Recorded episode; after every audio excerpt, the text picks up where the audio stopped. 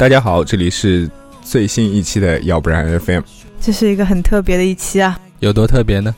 就是我现在能很清晰的看到你们的脸。嗯，我们现在是在雅基的家里面，雅基的室友在外面拆他的 PS 四。对，昨天晚上刚下单的。这么快就到了？对啊，京东啊，十一点前下单的话，当天就可以送到。那我们这一期的话题，呃，是快乐源泉。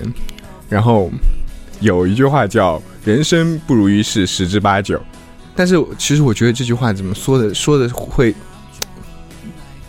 这么丧，就是十之八九的事情。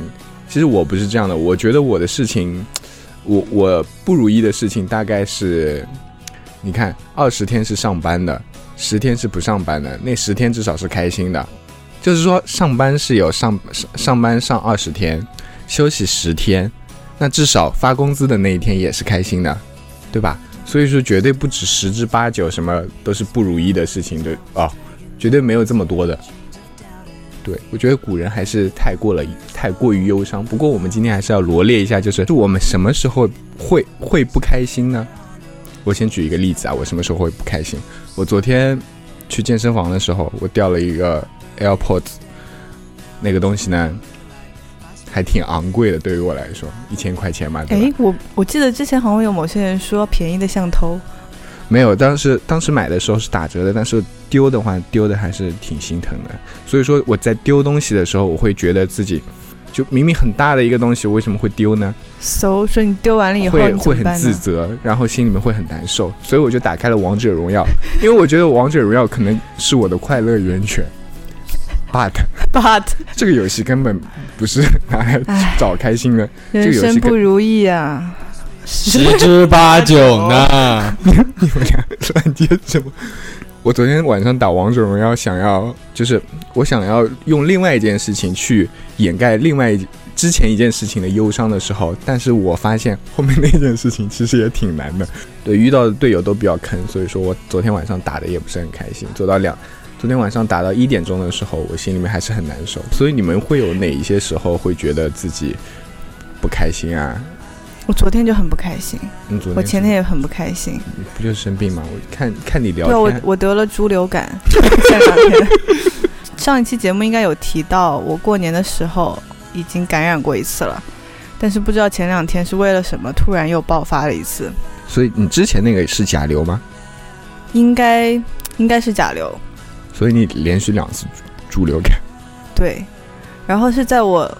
我生病之之前前一天其实还挺开心的，我中午吃了一顿火锅，晚上吃了一顿火锅，我也不知道是不是因为吃火锅的原因，然后第二天就突然挂了，然后我下午的时候就，不是你知道人生病的时候，我不知道你们会不会有一种感觉，就感觉自己很可怜，就就心情会有点不太愉悦，所以你会在群里面跟我们说，为什么就是没有人来？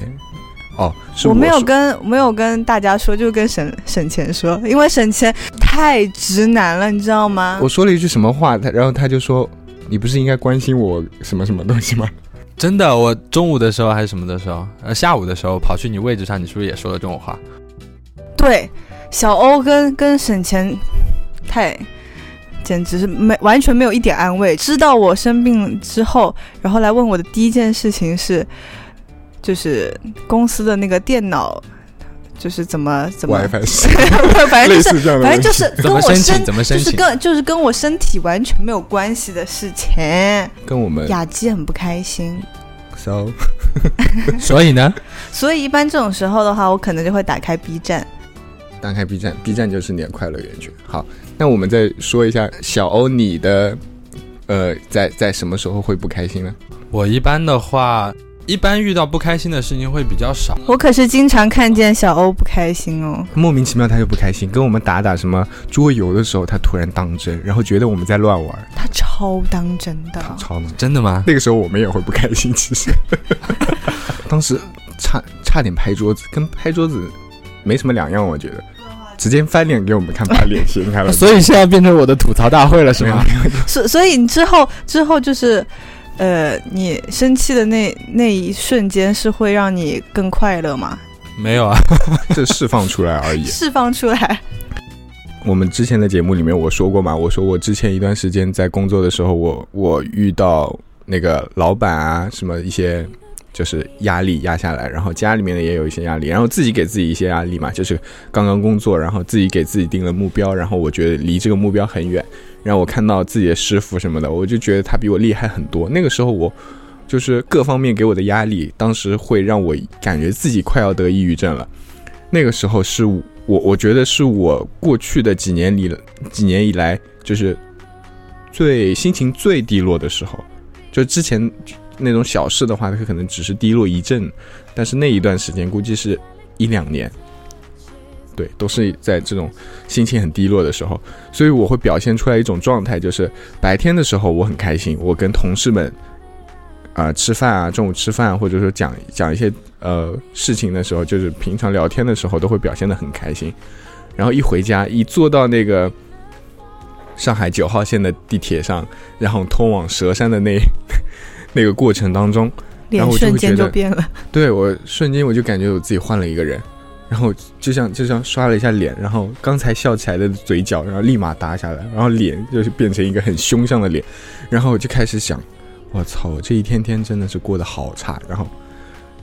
对我当时都是这种状态，就是白天跟晚上是完全的两种状态，晚上就开始变成另另外一个就是叫抑郁症患者一样的状态。所以像这种情况的话，你要自己去找一些事情让自己想开，还是说你就愿意沉浸在那个比较压抑的情绪里？当时的时候，我我其实我我不知道自己应该要做一些什么样的事情是。到后面，我看到另外一个同事离了职之后，我突然间意识到，原来离职会使自己快乐。不是我，我后来意识到，我为什么从来就没有想过要离职啊？我当时一年半，我没有想过要离职。那个同事走了之后，我突然间开始考虑这件事情：为什么我不离职呢？就是我，我当时是觉得，虽然说有各方面的压力是很重要的，另外一部分最大的问题就是说，我在这个城市里面生活的。呃，成本那么高，但是我没有钱，所以离职使你快乐吗？就是当时没有钱，但是换成一个比较有钱的工作的时候，心情真的会好很多，或者说换一个环境的时候也会。OK，我知道了，就是省钱说的就是，只要有钱，对，钱使他快乐，钱就是他的快乐源。老子只想搞钱，就再再苦再累，只要钱给到位。我就可以很快乐。过去几年的时候，我是这样想的：，我是一头一两年的时候是知识储备的阶段，而且是大量储备的阶段，因为会有，呃，我师傅带着我，就是拎着你长大的那种感觉嘛。然后你这一段时间你会成长的会比较快一点。然后到后面的时候，到三四年之间的时候，你就开始考虑一些很现实的问题，就是我在这个城市生存，然后我活的生活状态。是怎么样的？你就会开始反思这一些事情，然后我我才觉得说自己要换一个环境，换一个生活方式，然后也变得更有钱一点就会。所以我感觉你这边就是环境给你造成的不快乐，你就是通过改变环境来。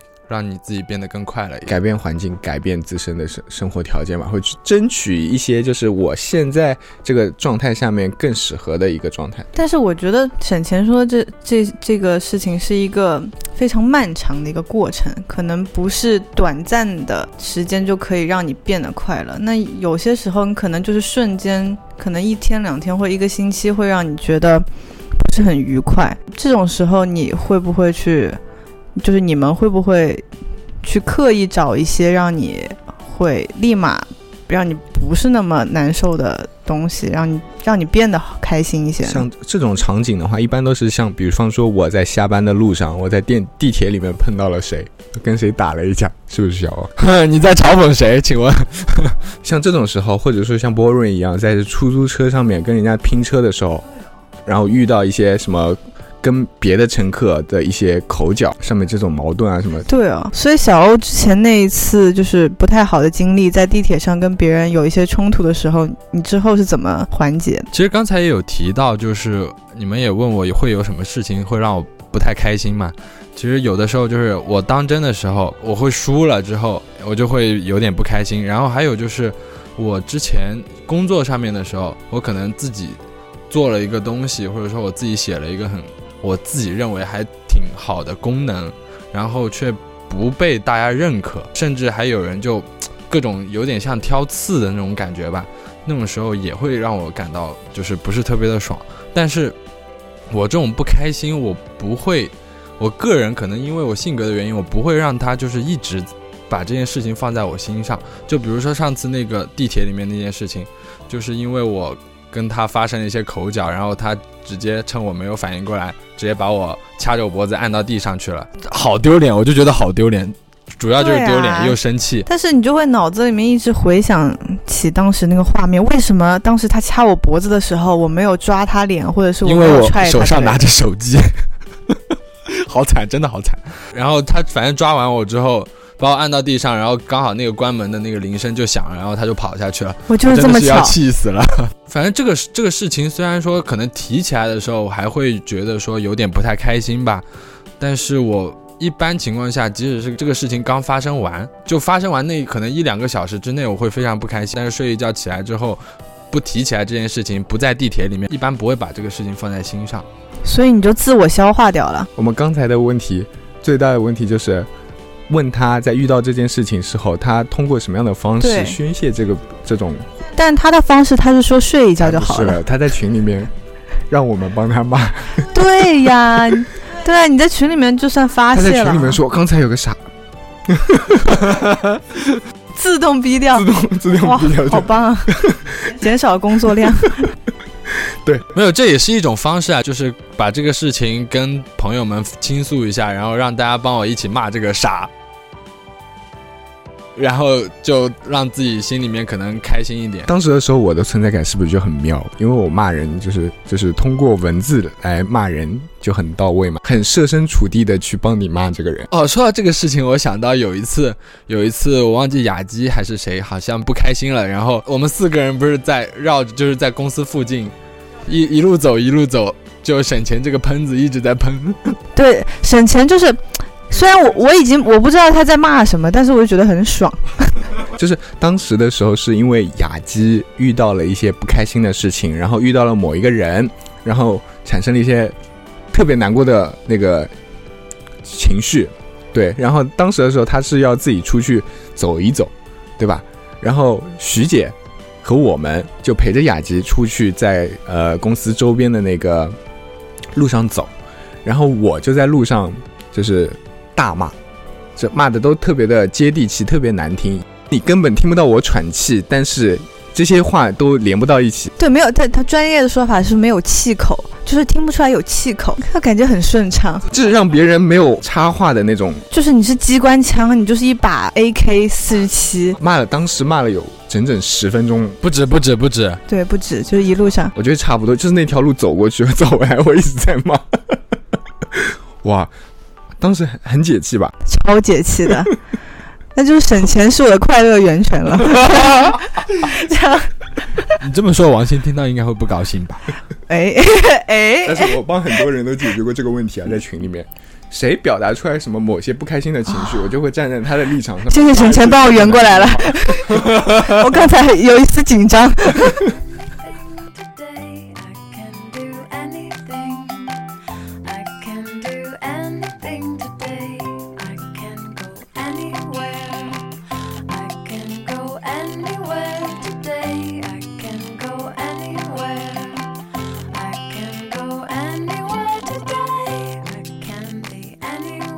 快速获取某些快乐的一些方式嘛，看 B 站是一种，然后现在我们一直看的什么抖音啊，呃，玩游戏啊，看电影啊，看电视剧啊，其实都算吧，我觉得。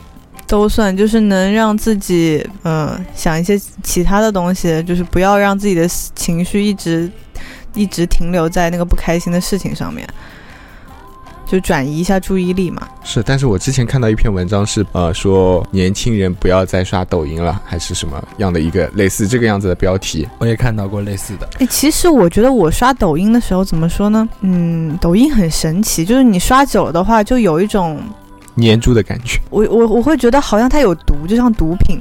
呃我我会觉得有种不是特别喜欢的感觉。对，就是就是有那种有有这样的讲法，说是抖音就是跟那些以以前的什么海洛因啊什么这种东西一样，是一种新型的电子毒品。对啊，他们就说这种什么精神鸦片什么的，对，有一段时间我还挺喜欢刷的，应该是刚开始的时候，会有一些人创新嘛，会有一些比较好的创意在里面，所以看着挺有趣的。但是后来就发现，呃，可能是因为我我会对针对我喜欢的东西点赞，我特别喜欢点，就比如说像类似宠物的这种东西，然后然后那个抖音会不停的给我。推送关于动物的东西，嗯，然后其他的什么小哥哥小姐姐，其实我根本看不到。然后大家都说看抖音上会看小哥哥小姐姐，但是我看的都是狗，还有猫。主要是抖音一开始刚刚推广的时候，它是叫了一些知名的那些人，或者说在视频的编辑，对视频编辑上面本身就是有一定基础的人，所以说他拍那些视频的时候，他会有很多的那种你没有见过的特技效，术流，对技法那些东西，所以你一开始刷抖音你会觉得很有趣，但是慢慢的久了之后，你会发现很多人都投入到这个抖音的这个创作当中来，然后你会发现你看的东西都是重复的。对千篇一律，但是没有其实没有什么帮助，就是对你自己没有什么帮助，或者说你刷完一段时间之后，你会回头回过头来想你刚才的两个小时在干什么，或又会更痛苦。对换或者说你看到了什么东西。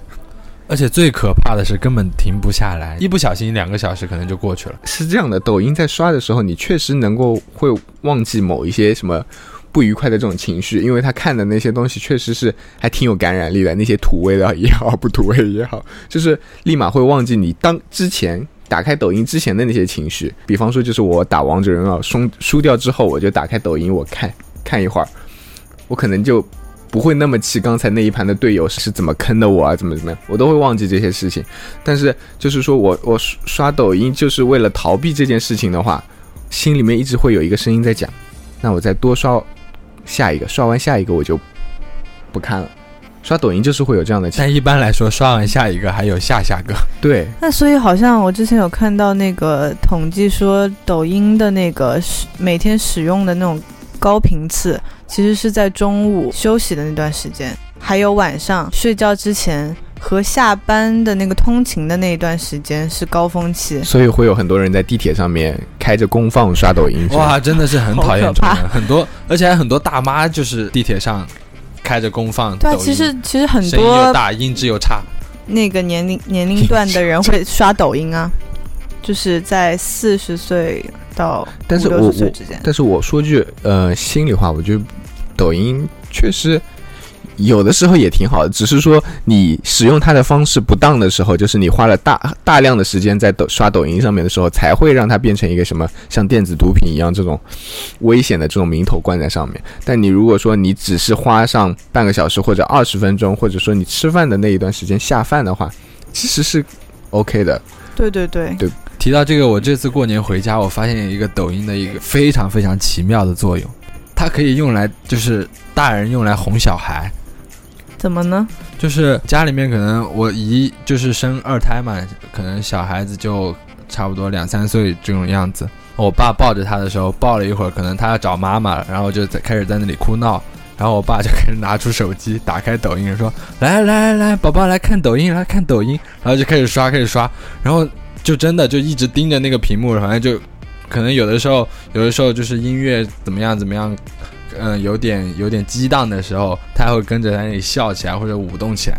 这这这其实还有点可怕，因为就是抖音对于那个年龄层的话，它其实还没有限制。像现在很多视频软件的话，它都会有说，呃，什么家长模式、老年人模式和那个儿童模式。就是儿童模式会屏蔽掉一些小孩不能看到的一些东西，但是其实抖音现在还没有这个这个样子的机制。如果小孩直接去刷抖音的话，还其实还挺不健康的。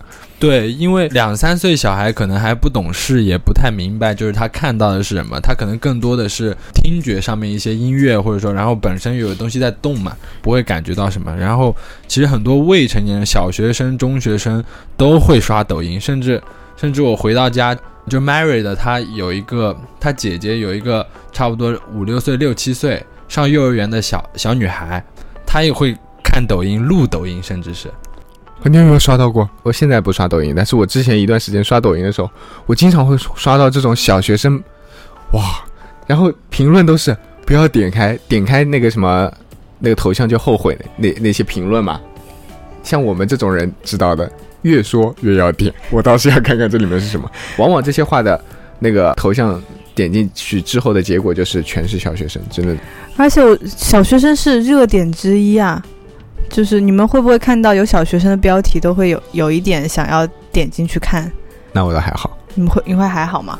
但有的时候你刷抖音也会看到，就是有一些小学生就是学着那些比较成熟的人的样子去化妆，或者是在那里搔首弄姿。其实我我不是特别喜欢这样。他们都说我长得像范冰冰，哦，我天，我好像看到过这样子乱乱七八糟。然后 然后他就结束了，我就好气啊，然后就去翻他的那个抖音，结果看到丑死了。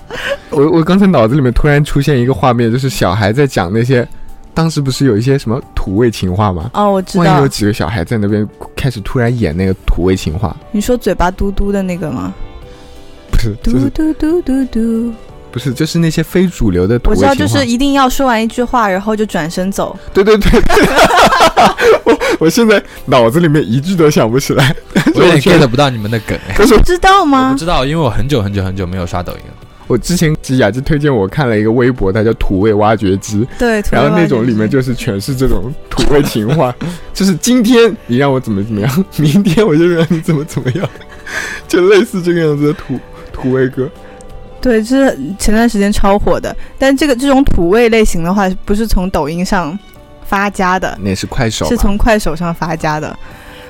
快手的吃播也是很着迷的，就是那些土味吃播也是特别的。对，在快手上面的吃播，你不发出点声音的话，你肯定是没有人看的。也就上次你给我们看那个，就是好像是两个韩国男人一起吃，就是各种各样的吃的，然后发出各种各种淫荡声音的那种，那个是快手上的吗？那个不是快手上的，那怎么可能韩国人用快手吗？那挺高级的，那个拍摄的手法挺高级，只是展现出来的那个结果是有点就是他们两个会，嗯、他们也是在吃播，只是吃东西的那个声音会特别的十四，就是十三进、十五18禁十八禁。可能是要 只适合只适合二十到三三十五，也有可能你你已经二十二十五岁了，还是无法接受他们的这种吃播方式。但是反正会引。起强烈的不适。但是我当时看的还挺开心的。我觉得也挺神奇的呀。对，我还就是在雅集手机上看完之后，我还回去自己搜来看了。这就偶尔你们看到一些嗯平常不会看到的一些视频啊，还也好啊，还是什么，就是很新奇的内容，你都会被吸引嘛，对吧？是我之前也在电台里面说过，另外一个就是叫静汉卿。静汉卿就是乱吃一些乱七八糟的，就像我之前跟你们说过，说他吃金针菇吃了三三天嘛，然后他最近开始他买了一打那个食用金箔，就是有的金箔它可能加在蛋糕上面，那些什么糕点上面，或者加在那个酒里面的时候，就那些亮闪闪的金箔，嗯，我知道他买。了一打干吃金箔，就是说他第二天拉出来的粑粑也是是，黄金大便吗？对啊，哇哇，好可怕！哇，好有趣啊！他很有趣，他粉丝很多吗？他粉丝超多，他每个视频的播放量估计都有三十三十万朝上。说到这种，我上次看到有一个 UP 主，他录了一段，就是他半年前腌制了一个鸵鸟蛋，就是他想把它腌成一个皮蛋。那个就这我好像后面那个视频是那个鸵鸟蛋，他把它打开了嘛，然后发现里面全是那种红色跟血水一样的东西，中间有一坨靠近蛋黄的地方就硬的嘛，那我看过这个视频，然后他把它倒出来，就是那个血水倒在一盆，然后那个那个中间的那一个他说腌好的东西，他咬了一口，直接第一口就吐了，后面他还把那个水给喝了。哇！那我现在我现在觉得他在说的那个人就是金汉卿，真的吗？吗？真的？吗？可能就是他，他一直做这么变态的事情。他是 B 站上的人吗？B 站上面叫死死神之子，我天哪，我我一定要去关注一下。人家吃那个什么变态辣，可能都是吃几个，他都是成吨。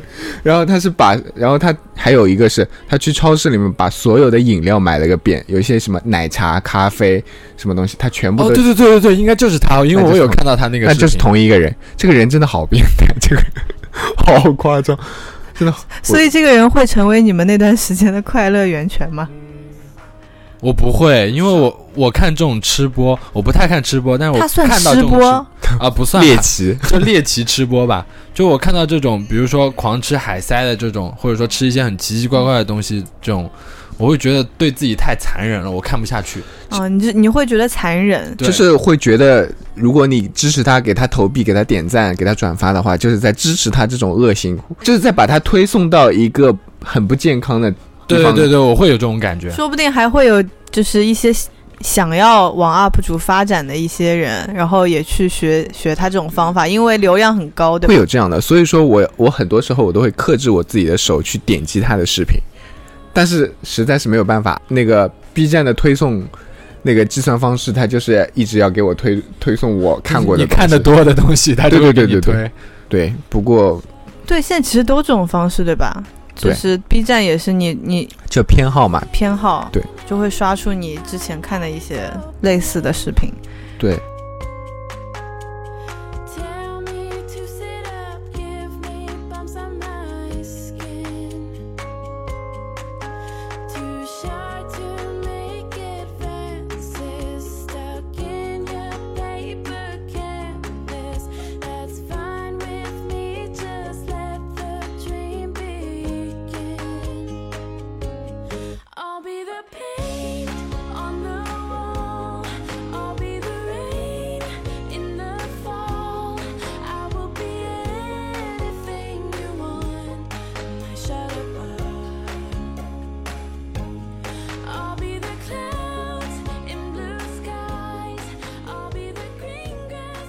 后我们刚才说到的就是看一些视频啊什么的时候获取快乐，所以我们我但是我们在平常，呃，在什么聚会的时候唱 KTV 呀、或者说玩桌游啊，其实也是一种我们快速获取快乐的对，方式然后。发泄自己的负面情绪。对，可能说一周刚刚结束的时候，几个朋友聚在一起，然后一起到呃某一个桌游吧里面玩上一晚上的狼人杀，或者说呃别的游戏的时候，那那晚回去可能说第二天就没有那么不开心，就可以迎接一个很好的周末。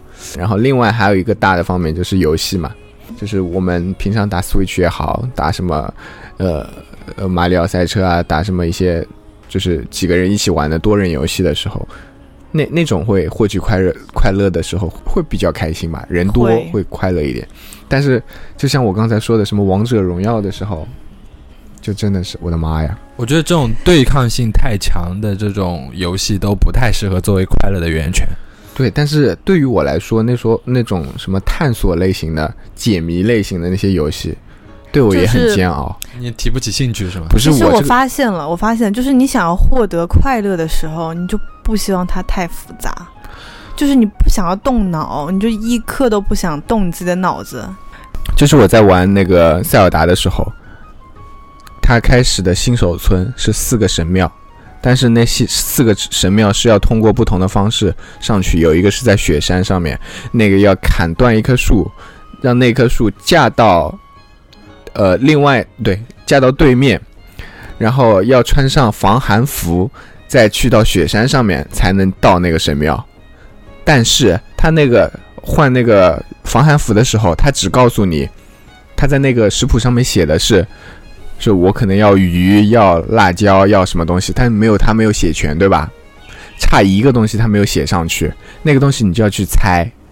我当时玩的还是英文版嘛，然后我本来就已经是稍略有吃力的在看这些剧情，看他的这些提示，他又告诉我的东西又不全，我把那个他提示的那些东西放上去之后，他又觉得不太对，就那那个那个老头没有给我防寒防寒服，我心里很难受。后来我在查完那个攻略之后，我回过头来破那个，然后等到我真的换到了防寒服之后，我说的第一句话，自己跟自己说的第一句话就是“操你妈”，这种我我当时脑子里面就想，我操，就是这这么难的。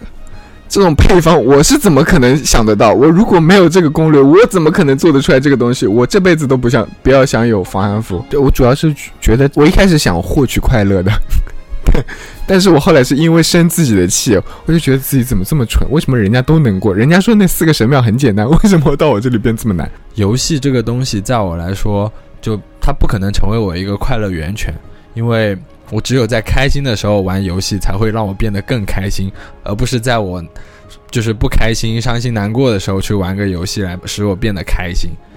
因为在我心情不好的时候，我状态肯定差；状态差的时候玩游戏肯肯定玩的就越来越气，越来越气。这就是对战游戏就是不能成为我们最首要的这种最稳定的快乐源泉的理由。我觉得，我现在觉得有一种游戏我可能会快速的过获得快乐，而且就算我输掉的话，也不会让我多难过。就是我过年的时候，我跟大家玩一种叫赌博的游戏，赌博，搞笑吗？赌博你会？不是赌博，不是没有到赌博了，大家就是没有那个输吧？那个金额没有到赌博的程度，但是那个次数可能已经就是挺多的。是因为你老赢对吧？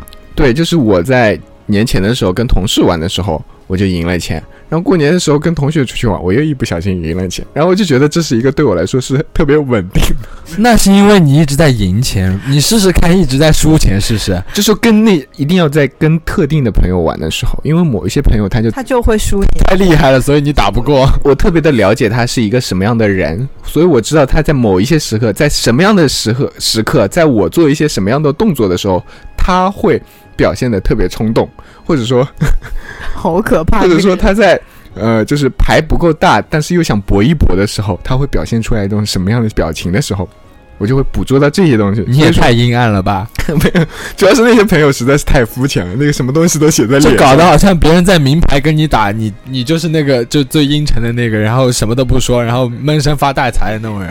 我就会演就是像个智障一样，就是牌明明很小，但是又要跟人家搏，但手上其实哦发现了，发现了！你好过分哦沈晨在玩桌游的时候是这样的。对对对，因为我玩桌游的，我这个人逻辑其实不清晰的。没有，他每次都这样说，他每次都说哦，这个好难啊，我这个我有点搞不懂，然后后来他就赢了，然后他就赢了，我就 就是扮我特别擅长扮猪吃老虎这个这件事情。然后我就会把省钱这个人就当做一个毫无威胁的人，我想说，哼，他连游戏都还没但是看但是你每一次玩桌游还是会上当，对吧？嗯，就是对，这就是戏，你知道吗？是戏。所以以后知道了，如果跟沈钱玩桌游的话，盯着他弄就是。就是不要跟他一起赌博啊，就不然钱都会被他赢走，很 烦。你就是一个吸钱的工具啊！你自自从换了这个名字以后，我也要去换名字，要不然我打钱，压钱是什么？真的，我就现在就觉得哇，我现在每每时每刻我都想跟人家玩一盘。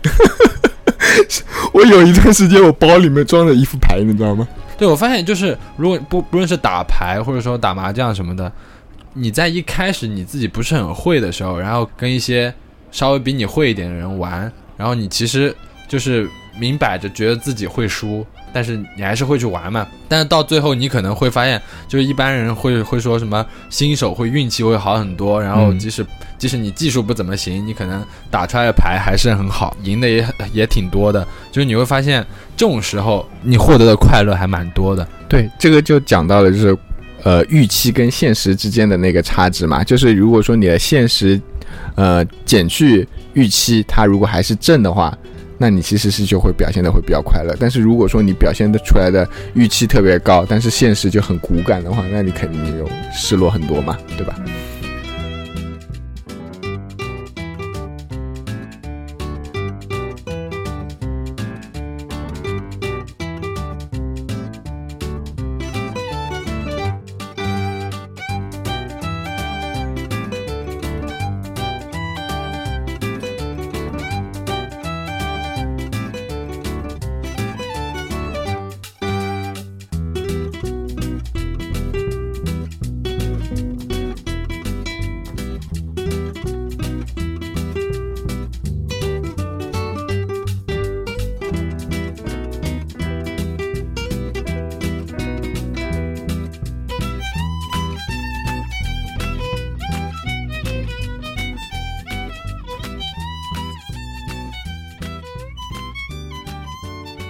有没有这个样子的场景啊？就是说你不开心的时候，大家都会听音乐。其实不开心的时候听音乐是一个很多人都会尝试的一种办法吧。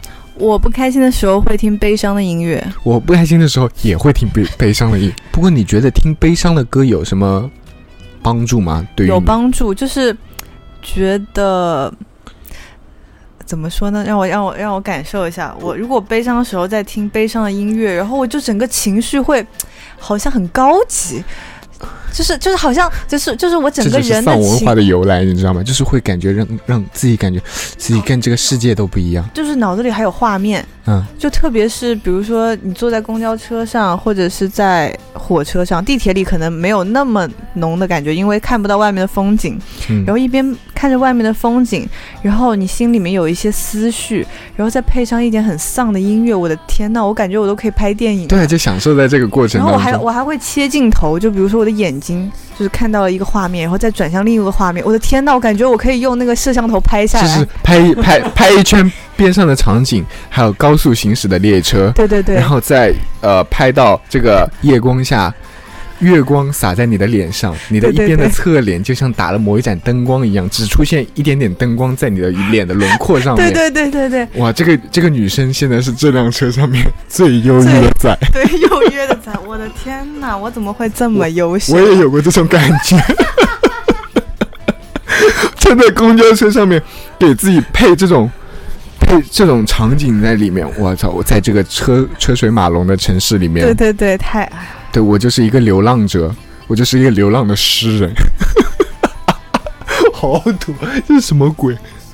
但但是我觉得，如果从呃实质的角度来说，就是在丧的时候听一些丧的音乐的话，就像是呃饮水机的那个排污口，它一直打开，然后你在里面灌清水，灌水嘛，就是把你这个污的。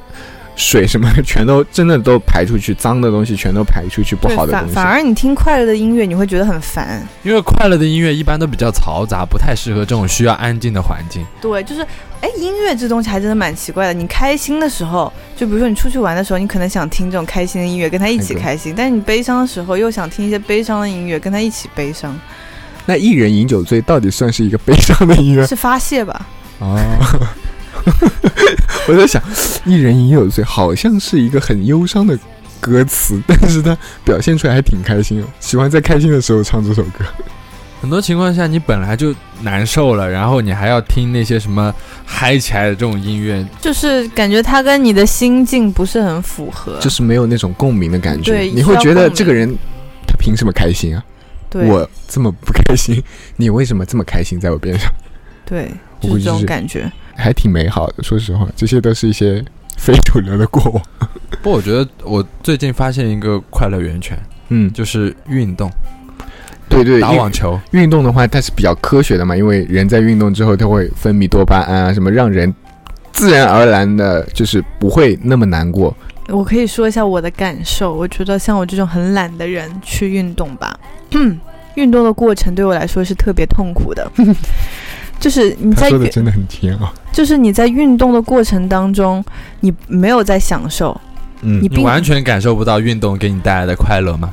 呃，我可以就是说一下这个过程吧，就是在运动的当下，我是不快乐的，因为我我是有对自己可能是有一个目标，就比如说我要减到多少斤，所以我才在这边不停的运动。对对对，但是呢，运动结束之后，你真的会莫名的开心，就是嗯你就是你的那种感觉，就好像你自己很健康。而且我一般运动结束以后，我就会想说，嗯，我不能吃这个，我不能吃那个，因为我刚才那么痛苦，所以我才会去看视频。我之前是这么给人家推荐运动这个东西，我说你运动完了之后，你会感觉某一些悲伤的事情，它是发生在第二个人身上的，它不是在发生在你自己本身身上的。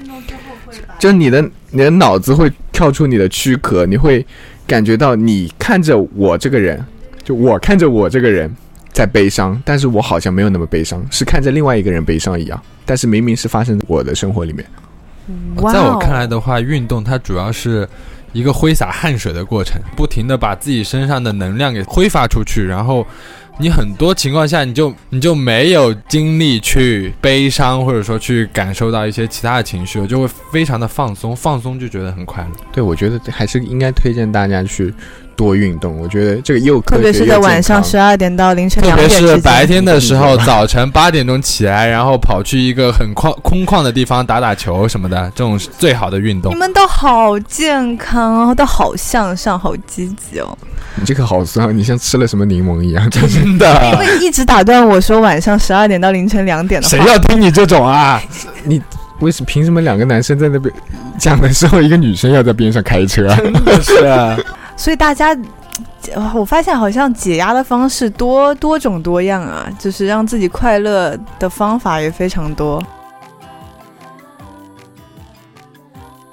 就我们刚才说了一些可能是快速获得快乐的方式，但是往往都是不健康的，就像抖音一样。